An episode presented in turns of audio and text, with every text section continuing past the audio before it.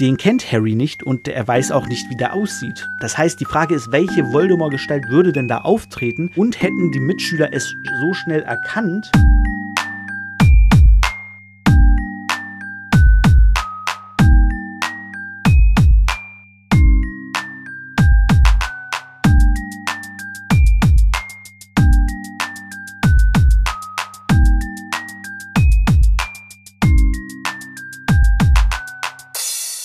Was geht ab, Leute? Herzlich willkommen zu Potters philosophischem Podcast-Programm. Mein Name ist David, ich kenne mich aus Benjamin Dave und das hier ist die Folge 8 von Harry Potter und der Gefangene von Azkaban. Wir befinden uns mitten äh, ja, im Schuljahr.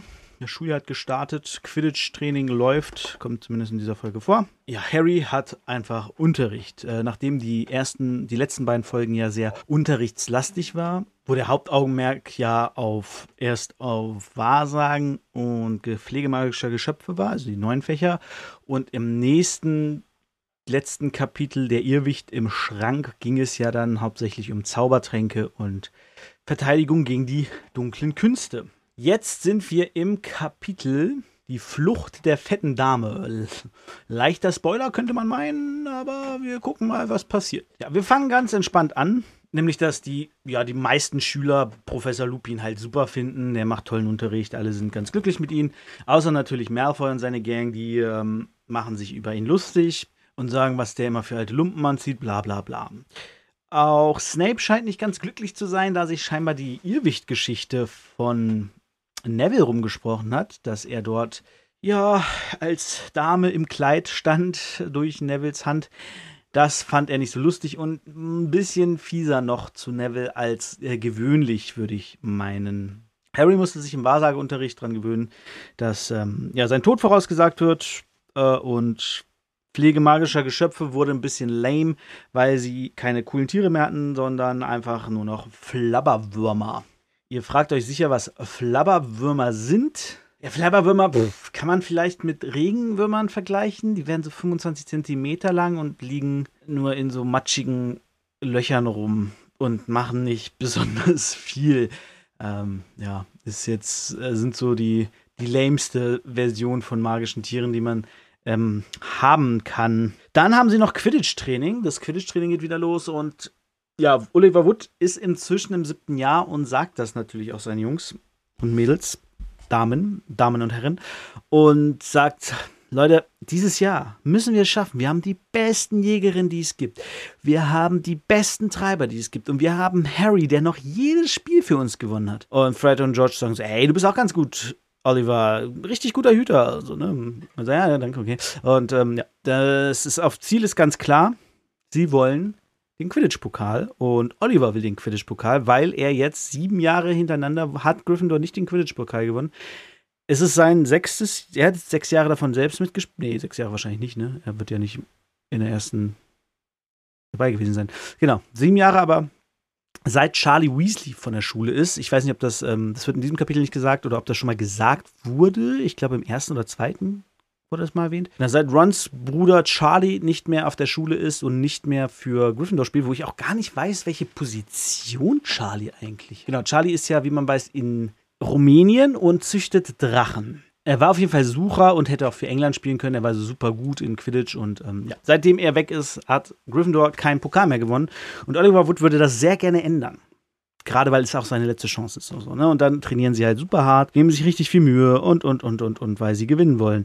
Ähm, könnt ihr nochmal die, kurz die Mannschaft durchsprechen? Wir haben als Jägerin Katie Bell, Angelina Johnson und Alicia Spint. Oder Spinnet. Alicia Spinnet. Mit ET hinten. Und genau, Katie Bell, äh, Alicia Spinnet und Angelina Johnson sind zusammen ein Jahr Jahrgang mit den Weasley-Zwillingen. Und Katie Bell ist, glaube ich, dazwischen, ne? Genau, sie war im zweiten Jahr, das heißt, sie war auch erst ganz neu in der Mannschaft. Weil Erstklässler werden ja nie in die Quidditch-Mannschaft aufgenommen. Oh, okay, interessant. Äh, genau, sie ist eigentlich genauso lang wie Harry in der Mannschaft. Sie ist nämlich im vierten Jahr jetzt und die anderen sind im fünften Jahr. Oliver ist halt im siebten und Harry im dritten. Genau, das ist so die Mannschaft und sie wollen trainieren und sie wollen gewinnen. Äh, eines Tages kommt Harry vom, vom Training zurück. Ja, es geht so ein bisschen er ist ein bisschen fertig, setzt sich hin, muss aber noch Hausaufgaben machen. Dann sitzt er da mit Ron und Hermine und erstmal reden sie über Hogsmeade und er meint, ja, ich will mal McGonagall fragen, ob sie uns gehen lässt. Und dann meint Hermine so, ja, unwahrscheinlich, oder? Ich meine, wenn Black da draußen rumläuft und dich sucht, wäre es nicht besser, du bleibst hier. Ron will das natürlich nicht hören, sagt sie, ach Quatsch, ist doch, äh, frag sie mal, vielleicht geht das ja, wäre ja cool. So, weil Ron will unbedingt mit Harry nach, klar, sein bester Freund, er will unbedingt mit ihm zuerst mal nach Hogsmeade und das erleben. So, das ist ja, ist ja ein besonderer Moment im Leben, den will man natürlich mit seinem besten Freund verbringen, ist klar. Und Harry wäre natürlich auch gern dabei. Dann kommt Krummbein mit einer fetten Spinne im Mund und frisst die so. Und Hermine, oh Mensch, hast du die gefangen? Und Ron sagt dann, Hermine, pass mit dem Ding auf. Kretze hat gerade sein Tinktonikum gekriegt, Tinktonikum, und schläft in meiner Tasche. Legt sich Krummbein hin, lässt sie streicheln und startet die Tasche an. Und plötzlich greift er die Tasche an und versucht dort Kretze rauszukriegen. Rum nimmt die Tasche weg, Kretze fällt raus, rennt durch den Ding, sie jagen sich einmal quer durch den Gemeinschaftsraum, alle, what the fuck. Äh, Kretze jagt unter einen Schrank, wo Krummbein nicht rankommt, Hermine einen Krummbein auf dem Arm, Ron holt Kretze raus und sagt so, ey, was ist mit diesem Kater los? Halt ihn bloß fern vom Kretze, dem geht's eh schon schlecht. Und Hermine sagt, ja, er weiß ja nicht, was er tut. Er ist eine Katze, die jagen halt Ratten. Und er sagt, doch, der hat drauf gelauert, der hat gehört, Kretze ist in meiner Tasche und hat dann die Tasche anfixiert und angegriffen. Der will Kretze jagen, der ist hinter Kretze her, seitdem wir in diesem Laden waren. Und Hermine, ach Quatsch, das ist doch, das bildest du dir ein bla bla bla. Und dann gehen sie ein bisschen wütend auseinander. Am nächsten Morgen haben sie Kräuterkunde und Harry fragt, so wie sieht's, nee, Hermine fragt, und wie sieht's aus mit, mit Kretze? Und er sagt, ja, ist halt völlig fertig und ähm, zittert am ganzen Leib. Und dann haben sie nach Kräuterkunde Verwandlung. Was ich ganz interessant finde, weil das ja wieder zeigt, dass sie eben nicht nur einmal die Woche einen Unterricht haben, sondern halt mehrmals. Ne? Weil es ja auch normal ist, du hast ja auch nicht nur einmal die Woche Deutschunterricht, sondern mehrmals. Und ähm, weil ich neulich mal die Frage gehört habe, wie soll man mit den Fächern eine Woche füllen, aber du hast ja jedes Fach mehrmals in der Woche. Keine Ahnung, du hast zwei, dreimal die Woche Ver Verwandlung, Zauberkunst und Zaubertränke und Verteilung gegen die dunklen Künste, Geschichte und Astronomie vielleicht nicht ganz so oft. Ja, das kommt dann schon ganz gut hin. Vor dem Verwandlungsunterricht sitzt ähm, Lavender Brown und die weint und Parvati Patil, ihre beste Freundin, die tröstet sie. Äh, und Hermine fragt sie, was ist los? Und sie sagt, ja, Blinky, mein Kaninchen, nee, Parvati erzählt es, genau. Parvati sagt, Blinky, ihr Kaninchen, wurde von einem Fuchs gefressen. Und dann sagt Hermine, oh, das ist aber, es tut mir leid. Und dann sagt Lavender, ich hätte es wissen sollen. Und dann sagt Hermine, wo hättest du es wissen sollen? Und dann sagt sie, ja, weißt welcher Tag heute ist? Der 16. Oktober. Und sie so, äh, okay. Und dann sagt sie, Trelawney hat in ihrer ersten Stunde Wahrsagen gesagt, der Tag, vor dem du dich fürchtetest, ist der am 16. Oktober. Und dann fragt Hermine so, Moment, du hattest Angst, dass Blinky von einem Fuchs getötet wird? Und sie sagt, ja, nicht unbedingt ein Fuchs, aber halt, dass ihm was passiert. Und dass es stirbt. Und dann sagt Hermine, okay, war, war Blinky schon alt? Alle sind so, ähm, Hermine, was machst du da? Und sie so, nee, das war noch ein ganz junges Kaninchen. Und sie, wieso, aber wieso hat sie dann Angst, dass es stirbt, wenn es jung ist? Und dann sagt Hermine, ja, äh, jetzt, aber jetzt mal, jetzt mal, denkt mal logisch, Leute. Das ist ja nicht heute passiert. Sie hat ja heute nur die Nachricht gekriegt. Wobei natürlich auch die Angst sein kann, dass sie die Nachricht kriegt, dass Blinky stirbt. Und dann sagt sie, sie konnte keine Angst haben, weil sie offensichtlich unter Schock steht. Aber das ist, das sind so zwei Argumente, wo du denkst, hm, Hermine. Also, wie gesagt, erstens kann es sein, dass du Angst vor der Nachricht hast, dass Blinky stirbt. Ne, ist ja klar. Und dann ist es natürlich ein Schock, auch wenn ich vor etwas Angst habe, wenn das denn trotzdem eintrifft, schockiert es mich doch. Wenn ich jetzt Angst habe, dass, äh, keine Ahnung, irgendwer stirbt, und er stirbt wirklich, dann kann ich ja trotzdem unter Schock stehen, dass es wirklich eingetroffen ist. Also das, ist, das sind so zwei Argumente, wo du denkst, ja gut, Hermine, also das ist jetzt aber auch ein bisschen Hin- und Herschieberei. Und Ron sagt dann so, ach, mach dir nichts draus, Lavender. Hermine schert sich nicht um die Haustiere anderer Leute. Was Hermine dann auch wiederum ein bisschen verletzt. Und auf der anderen Seite muss ich dann auch sagen, ähm, Lavender Brown hat ein junges Kaninchen. Lavender Brown ist das ganze Jahr in Hogwarts. Das heißt, sie hat in den Sommerferien ein Kaninchen bekommen. In dem Wissen, dass sie es nie sieht? Also, wenn ich mir doch ein Haustier zulege, würde ich doch eins nehmen, das ich mit nach Hogwarts nehme, oder? Also, also ihre Eltern hatten irgendwie die Wahl zwischen, keine Ahnung, Ratten, Kröten, Eulen, Katzen, whatever. Und sie entscheidet sich für ein Kaninchen, das sie dann zu Hause lässt. Ich meine, Kaninchen werden ja eh nicht so alt. Dann sieht sie es einmal im Sommer, vielleicht zum Winter, wenn sie nach Hause fährt. Fährt nach Hause, bin mir ziemlich sicher. Ähm, dann wieder im Sommer also die kann ja gar, also das Kaninchen kann ja gar keine Beziehung zu ihr aufbauen. Ich meine, klar, Kaninchen bauen jetzt eh nicht so die krasse Beziehung auf, wie zum Beispiel Katzen oder Hunde oder so. Aber dennoch ist es ja ein Unterschied, ob ich als Kaninchen jemand habe, der mich regelmäßig streichelt, der mich füttert, der mich jeden Tag sehe und der vielleicht sogar irgendwie, keine Ahnung, mit mir redet oder sonstiges, als wenn da plötzlich dann immer irgendein Mädchen steht, das mich ganz doll kuschelt irgendwie für zwei Monate und dann ist er wieder weg. Wo ich mir denke, irgendwie eine ganz komische Entscheidung zu sagen, okay, ich kriege ein Kaninchen, wenn sie es schon gehabt hätte, ein Kaninchen wäre, glaube ich, nur zwei Jahre alt, ne?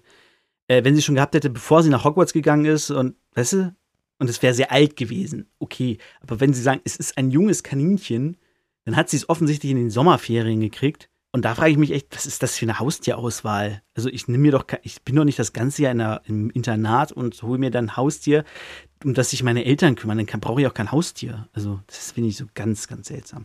Dann geht es in den Verwandlungsunterricht. Harry will danach McGonagall ansprechen, ob er nach Hogsmeade darf. Genau, ach so, der Termin für Hogsmeade steht fest. Ich weiß gar nicht, ob das am Anfang der Folge war. Der Termin für Hogsmeade ist das erste Oktoberwochenende, genau, das stand, äh, nee, das 1. Oktober, der Halloween, 31. Oktober, der Tag von Halloween.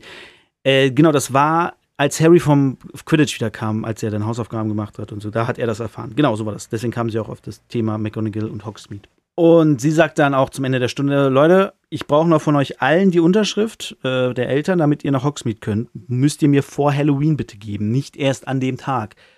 Und dann sagt Neville, äh, äh, Professor McGonagall und McGonagall, ganz ruhig, Longbottom. Ihre Großmutter hat mir das direkt zugesendet. Alles okay. Sie können gehen. So. Wo man auch denkt so, ja, ey, man muss halt nur wissen, wie man mit so, wie man als Schussel wie Neville durchkommt. Oder beziehungsweise die, die Vormünder müssen das wissen, wie so ein Schussel wie Neville durchkommt. Der ist halt vergesslich, der ist halt ein bisschen verplant. Und wenn die Oma ja weiß, dass er so vergesslich ist, sie meint, die, die, die arbeitet ja auch damit. Ne? Sie schickt ihm, vergiss mal nicht so, dass er weiß, okay, ich habe zumindest mal was vergessen. Jetzt muss ich nur noch drauf kommen, was. Oder in dem Fall sagt sie, ich gebe dem das gar nicht mit, ich schicke das direkt an McGonagall und dann ist die Sache erledigt. So. Dann kann der das gar nicht verlieren. Wir umgehen diese, diese Möglichkeit, dass er das irgendwie verlegt oder verliert und ich schicke es direkt an McGonagall. Das finde ich ganz toll, finde ich, zeigt sehr schön, ähm, wie Nevilles Großmutter mit den Unlänglichkeiten ihres Enkels umgeht und dass sie auch scheinbar sehr, sehr liebe Person ist, die ähm, da nicht einfach sagt, so, ja, dann bist du selbst schuld, hast du Pech gehabt, musst drauf aufpassen, sondern sie sagt so, ich weiß, du bist so, alles cool, wir regeln das ohne dich, du darfst gehen. So, finde ich sehr, sehr schön. Harry geht dann zu ihr hin und sagt so, ja, äh, ja, meine Onkel und Tante haben das verschrieben und das finde ich eine sehr lustige Sache.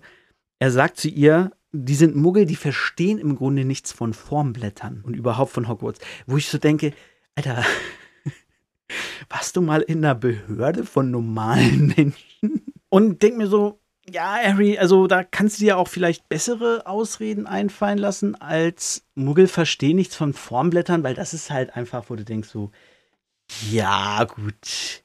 Und das Ding ist ja, McGonagall ist ja kein, kein Reinblut, die ist ja ein Halbblut. Ihr Vater war, glaube ich, Muggel oder Muggelstämmig. Auf jeden Fall ist sie teilweise in einer, ich glaube, Muggel. Ich glaube, ihr Vater war Muggel und ihre Mutter war eine Zauberin. Äh, Hexe. Hexe heißt es ja. Heißt ja nicht Zauberin, heißt ja Hexe und die Männer sind Zauberer und die Frauen sind alles Hexen. Wo ich mir auch denke, warum nicht Zauberin, warum nicht Hexer? Diese komische Trimme. Egal. Und McGonagall kennt ein bisschen die Muggelwelt.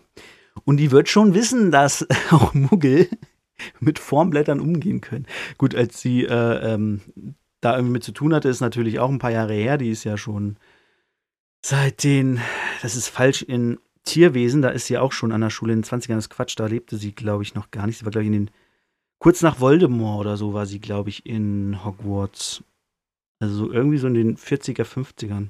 Deswegen, also McGonagall ist da, glaube ich, die falsche Adresse, weil die halt auch ein bisschen die Muggelwelt kennt und da, naja. Jedenfalls sagt sie so, nee, sorry, wenn die nicht unterschrieben haben, kann ich sie nicht gehen lassen. Sie brauchen die Unterschrift von einem Vormund. Sagt er, hm, okay. Sagt er, tut mir leid. Äh, und jetzt hauen sie ab, sie kommen zu spät zur nächsten Stunde. Genau, Ron ist dann ein bisschen wütend und traurig und auch Harry ist ein bisschen enttäuscht. Mhm, ja, schade, okay, aber hilft ja nichts. Percy probiert dich dann noch zu trösten, das ist sehr lustig. Da sagt Harry so, ja, Hogsmeade ist jetzt ja auch nicht so toll. Gut, der Süßigkeitenladen ist schon ziemlich geil. Und auch bei Zonkus, oh, da gibt es gefährliche Sachen so, ne? Und naja, die heulende Hütte lohnt sich auch schon, aber abgesehen davon ist es. Und Harry denkt sich so, halt dein Maul, Alter. Naja, dann ist auf jeden Fall Halloween. Äh, wir springen also zwei Wochen gut, ne? 16. zwei Wochen später ist Halloween. Äh, zwei Wochen ein Tag. Er bringt die dann noch runter. Malfoy ärgert ihn noch, komme ich nicht mit, das ist Angst vor den Dementoren. Und er denkt sich, dann geht er hoch zur fetten Dame, geht in Gemeinschaftssaal. Da sitzt Colin Greevy mit seinen Zweitklässern-Freunden und sagt, hey Harry, hey Harry, setz dich zu uns, setz dich zu uns, ah, Fanboy-mäßig. Und Harry so, hey, ach nee, ich muss noch in die Bücherei lernen, sorry, bis später. Dann macht er die fette Dame wieder auf und sie sagt, Alter, warum hast du mich geweckt, weil er hat sie vorher wecken müssen. Fand sie nicht so lustig. Er geht dann so durchs Schloss, trifft auf Filch, der sagt, was machst du hier? Er sagt nichts, weil er nichts macht. Filch sagt, zurück hoch hier in Gryffindor Saal, sonst gibt's Ärger. Und Harry, ach ja, geht wieder, geht an der Tür vorbei, plötzlich sagt er, hey Harry. Und äh, was? Dreht sich um, guckt in den Raum. Lupins Büro. Lupin sitzt da, trinkt einen Tee, nee, trinkt keinen Tee, arbeitet, sitzt da und arbeitet und sagt, hey, komm doch rein, was machst du, warum bist du nicht noch? Äh, wo sind Ron und Hermine? Und er so diesen Hogsmeade. Ach so.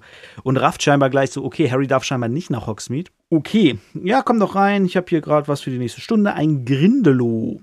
Ein Grindelow ist eine Wasserdämon mit langen, dürren Fingern, erklärt er ihm. Und der Trick ist es, die, den Griff zu brechen. Also sie greifen nach dir unter Wasser und wenn du den Griff brichst, dann bist du quasi frei. Dann quatschen sie noch ein bisschen weiter. Lupin macht dann noch so einen Gag wegen Tee. Also er bietet den Tee an, sagt, ich habe nur einen Beutel, aber ich schätze, du hast eh genug von Blättern. Und zwinkert ihm so zu. Und Harry, ah, wir wissen es erst, er von McGonagall jetzt mir erzählt, so machst du deswegen Sorgen. Harry so, nö.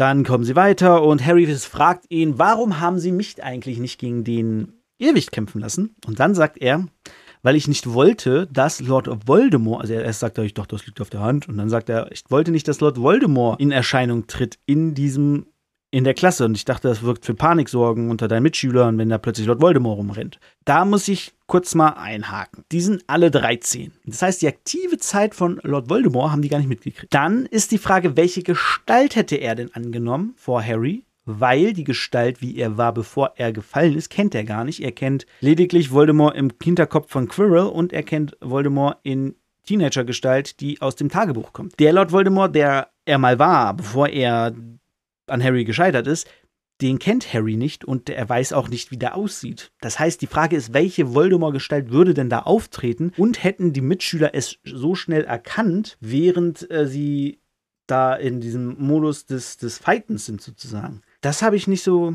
so ganz gerafft, muss ich sagen. Also die wissen ja gar nicht, wie er aussah. Deswegen weiß ich nicht, wie gesagt, was würde Harry denn sehen, wenn er vor ihm steht? Und was würde die Klasse erkennen? Das sind so die Sachen, wo du denkst, so, hm. Aber Harry sagt so, nee, ich dachte gar nicht an Voldemort, ich dachte an, an die Dementoren. Und er sagt so, oh, ich bin beeindruckt. Größte Angst hast du vor der Angst selbst. Und Harry so, mm okay. dann sagt er so, aber Sie kennen die doch, ne? Sie wissen doch hier von denen Bescheid und so. Und dann klopft es plötzlich an der Tür und Snape kommt rein.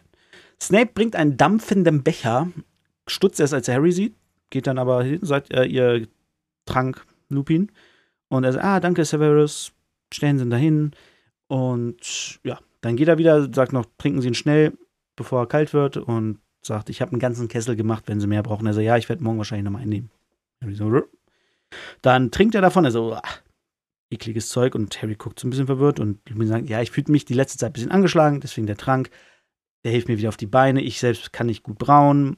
Deswegen bin ich froh, dass ich mit Professor Snape zusammenarbeite. Der ist super da drin, der kann den einwandfrei. Ja, bin sehr dankbar dafür, dass er mir den macht. Und dann sagt Harry so, ja, aber Snape? Ja, okay. Und dann sagt er, aber er interessiert sich für die dunklen Künste, sagt er, mm, okay.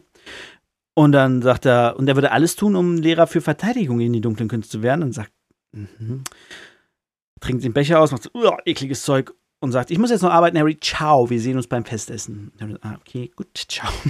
Also er hat so probiert, ihm irgendwie zu sagen, weil er doch das Verlangen hatte, steht noch drin, er hat das Verlangen, ihn den Becher aus anzuschlagen.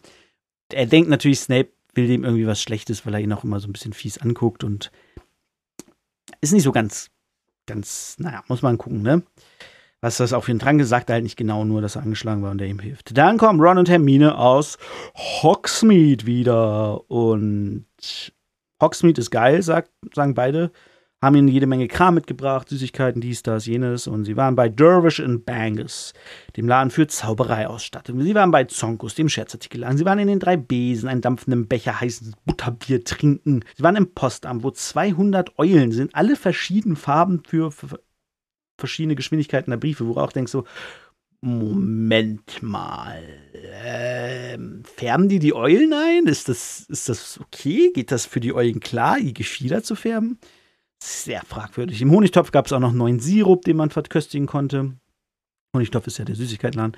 Und im 3B meinen sie einen Ogre gesehen zu haben, sind sich aber nicht ganz sicher. Genau. Und dann erzählt Harry von Lupin und ein bisschen hin und her. Und dann meint Hermine auch so, hm, wenn er ihn vergiftet hätte wollen, hätte er es ja nicht vor dir getan. Oder so. Ja, ich weiß auch nicht, irgendwie ist komisch. Und dann sind sie auf dem Weg zum Festessen. Und das ist super, super gut. Und da finde ich was Interessantes, das habe ich so gar nicht mehr in Erinnerung gehabt. Und zwar nach dem Festessen, also während des Festessens, guckt Terry mal zu Lupin, sieht, dass es ihm gut geht und sieht, dass Snape ihn immer so leicht drüber guckt, zumindest kommt es ihm so vor. Und nach dem Festessen gibt es eine Show der Geister von Hogwarts. Die machen da eine kleine Show. Fliegen Informationen, kommen durch die Tische am Anfang, dann fliegen sie Informationen und machen eine Aufführung von der Köpfung des fast kopflosen Nick. Wir erinnern uns, es war der 500. Todestag, glaube ich, im letzten Jahr. Also es ist der 501. an Halloween. Ja, und das fand Harry alles ganz toll. Essen war super, schöner Abend gewesen. Gehen hoch, nicht mal Malfoy, der sagt so, schöne Grüße von den Dementoren, keine Stimme von dem, alles gut. Sie kommen zum Porträt vor Gryffindor und irgendwie ist da ein Stau und Percy drängt sich, sagt, sag mal, ihr könnt euch nicht alles Passwort vergessen haben, was ist denn los hier? Und dann kommt er zum Porträt und sagt, holt sofort einer Dumbledore. Dann kommt auch Ginny, die sagt so, was ist denn hier los? Und die quetschen sich so irgendwie alle ein bisschen durch und dann stehen sie vom Gemälde und genau, Hermine sieht es dann als erstes und sagt, oh, und die fette Dame ist aus dem Porträt weg und das Porträt wurde zerschlitzt. Daraufhin kommen dann auch Dumbledore eben und McGonagall, Lupin, Snape kommen später dazu. Wo man sich auch fragt, so wieso McGonagall und äh, wieso Lupin und Snape dazukommen. Lupin, eventuell Angriff, ist sein Fach und Snape, der ist doch Hauslehrer für Slytherin. Warum kommen da nicht Flitwick und Sprout auch dazu? Wäre finaliger, wenn Flitwick dazu kommt, weil die Gryffindors haben auch im, im Turm und Slytherin sind ja eigentlich im Keller. Also ein bisschen Komisch, dass Snape dann immer dabei ist. Aber die sind dazugekommen und ähm, Dumbledore sagt, ey, wir müssen alle Porträts absuchen, sagen sie Filch, dass er das Schloss nach der fetten Dame absuchen soll. Und dann sagt eine glucksende Stimme, das wird dir kein Glück haben. Dann fragt Dumbledore Peeves, der da rumflog und sich einen abgekichert hat, dass ähm, was los ist. Und Peeves wagt es bei Dumbledore halt nicht, Quatsch zu machen und ähm, ja, macht halt keinen Blödsinn. Ist ein bisschen so ein schleimiges tut so ein bisschen schleimig im Tonfall und äh, Sachen wie Oberschulleiter oder Doktor Professor, nee, Professor Dr. Dumbledore und so. Also, er macht schon seinen Schabernack, aber auch so ein, so ein okayes Level, wo man sagt, ja gut, das kann man mit Dumbledore noch machen, der hat ja auch Humor. Jedenfalls erzählt Peace, dass ja da einer war, der äh, gar keinen Spaß verstehen wollte und die fette Dame versteckt sich oben äh, irgendwo hinterm Gemälde, wenn nicht gesehen werden. Er hat sie auf dem Landschaftsbild gesehen, das und hat, hat sich in den Bäumen versteckt und als Dumbledore fragte, wer das war, sagte er, dass das Sirius Black war. Und damit endet das Kapitel. Und ja, Black war im Schloss. Wie ist er da reingekommen? Wie ist er aus Azkaban geflohen? Man weiß es alles nicht. Es bleibt spannend. Äh, aber ich glaube, ich habe auch alles, was ich so, was ich so äh, nebenbei ja erzählen wollte, äh, drin im, im Dings gesagt. Und ja, mal schauen. Äh, das nächste Kapitel, es heißt eine bittere Niederlage. Was das heißen soll, man weiß es nicht genau, ne? Aber ansonsten, ja, bleibt spannend. Äh, Black, wie gesagt, im Schloss, was eine Gefahr darstellt, definitiv. Ist auch anders tatsächlich als jetzt zum Beispiel, letztes Mal wussten sie, irgendwer will den Stein klauen, war aber keine unmittelbare Gefahr für die Schüler. Nur die drei hatten da ja irgendwie ein bisschen erforscht. Letztes Mal war es halt die Kammer des Schreckens, die wurde interessanterweise auch an Halloween eröffnet, wo man auch sagen muss, Klar ist eine große Gefahr für alle, kam aber irgendwie mehr innerhalb des Schlosses. Also die Gefahr war schon im Schloss. Jetzt ist das erste Mal, dass quasi eine Gefahr von außen in das Schloss eindringt, ohne dass sie es mitkriegen. Und das, obwohl sie sogar die Sicherheitsmaßnahmen erhöht haben, Dementoren vor den Toren stehen haben und, und, und, und, und. Äh, also wird schon, wird, schon, wird schon noch heikel jetzt und spannend. Und man muss auch sagen, Halloween immer ein Tag, an dem etwas passiert in Hogwarts. Erst der Troll, danach die Totenkopf, äh, die Totenfeier von kopflosen Nick plus Kammer des Schreckens wurde geöffnet, Mrs. Norris wurde versteinert und im Endeffekt auch jetzt wieder Sirius Black bricht ins Schloss ein. Also Halloween immer ein Garant für etwas Krasses bei Harry Potter. Und da die fette Dame heute einen Schutz gebraucht hätte, enden wir die Folge mit dem Zauberspruch Protego! Wir hören uns nächste Woche. Bis dann. Ciao.